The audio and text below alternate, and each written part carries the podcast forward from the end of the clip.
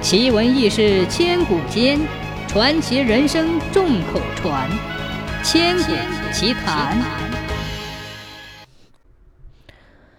明嘉靖年间，寿宁县的一个小村庄中，有一位屠夫，叫做陈成仁。虽然已经四五十岁了，但身体还十分硬朗，每次杀猪都非常果断，连店里的年轻伙计都佩服他。有一天，陈成仁忙碌到半夜，收拾好东西准备回家。他锁上门之后，陈成仁发现不远处有一名哭泣的孩童。陈成仁用眼神四处扫了扫，根本没有大人的身影。陈成仁也做不到视而不见，毕竟这么晚了，怎么看都不太安全。陈成仁走进那个孩童，问道：“你怎么了？你家的大人呢？”孩童听到陌生人的声音，有些胆怯，说道：“我和师傅走散了，找不到回去的路了。”陈成仁一时之间有些踌躇，不知道自己该如何做。这时，男孩的肚子叫了几声，陈成仁笑了笑说：“孩子，饿久了吧？我带你去吃饭，过会儿再等你师傅来找，好吗？”孩子答应了。陈成仁又打开店里的门，孩子刚踏进门就被眼前的景象吓倒了，再也不肯迈一步。陈成仁只好拿出了一些饭菜，说道：“放心吧，不会让你吃生肉。来，先垫垫肚子。”看到小家伙捧着饭碗吃起来，陈成仁欣慰地笑了笑，陪着孩子坐在门外。过了很久。陈成仁发现孩子依着自己睡着了，就把他抱进了屋里，然后去门外看了看，四周还是没什么人。陈成仁心想，这个时候儿子和媳妇儿该想念自己了，希望他们能睡个好觉，等自己回去再解释，总不能把一个小孩扔在店里吧。就在陈成仁关上门的最后一刻，远处走来了一位道士。对方看到陈成仁之后，眉头皱了一下，也没多说话。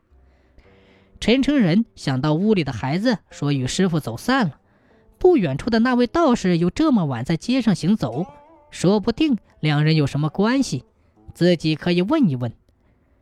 陈成仁拦住了道士，说：“哎，打扰一下，这么晚了，你在找什么吗？”道士没有立即回答。只见他思考了一番，说道：“是的，你这么晚了才要关门吗？”两人互相试探了一番，就在道士要离开时，屋里传出了声响。很快，一个小孩跑出来说：“师傅，我可算见着你了。”道士摸了摸小徒弟的头，说道：“嗯，下次不要乱跑了，叫为师好找啊。”小孩点了点头，陈成仁看到这师徒相聚了，也开心不已地说道：“这感情好，我能早些回家了。”道士领着小徒弟对陈诚仁说道：“看在你帮我的份上，我也提醒你一件事，明天回家避开坟地。”陈诚仁有些不解，自己每次忙到深夜，都会抄近路从坟地附近回到家。也没遇到什么事儿啊，何况那里常常有人经过。没等陈诚仁询问，道士和他的徒弟就走远了。小孩还对陈诚仁摆了摆手。陈诚仁没有多想，急匆匆地赶回了家。妻儿还没有睡下，正一脸担忧地看着自己。陈诚仁向妻儿解释了自己晚回的原因，一家人才终于放心进入梦中。第二天，陈成仁来到店里，生意一如既往的火爆。陈成仁也是个不怕吃苦的男子，与伙计们忙得热火朝天。晚上，陈成仁关门后，四周安安静静。陈诚仁心里有些打鼓，想到前一天晚上道士说过的话，抱着宁可信其有，不可信其无的态度，陈诚仁没有抄近路回家。到了家中时，陈诚仁。已满头大汗了，随即收拾了一下，便睡了过去。这一觉睡得并不好，陈诚仁感觉梦中一直有什么东西追着自己。醒来之后，陈诚仁洗漱了一番，拖着疲乏的身体赶去店里。这一天，店里明显清冷了很多。陈诚仁感觉十分不正常，问了伙计们，才知道昨晚发生了一件大事。本来自己要路过的那片坟地，竟然死了人。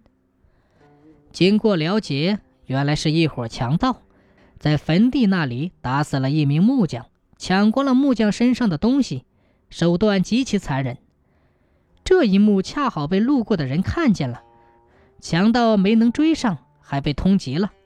所以店里的人很少，其实是一些人不太敢出门导致的。对此，陈诚仁并没有觉得失落。与生意相比，自己的命肯定更重要些。若自己没有听那位道士的话，说不定今天就要白发人送黑发人了。父母妻儿该有多伤心呢？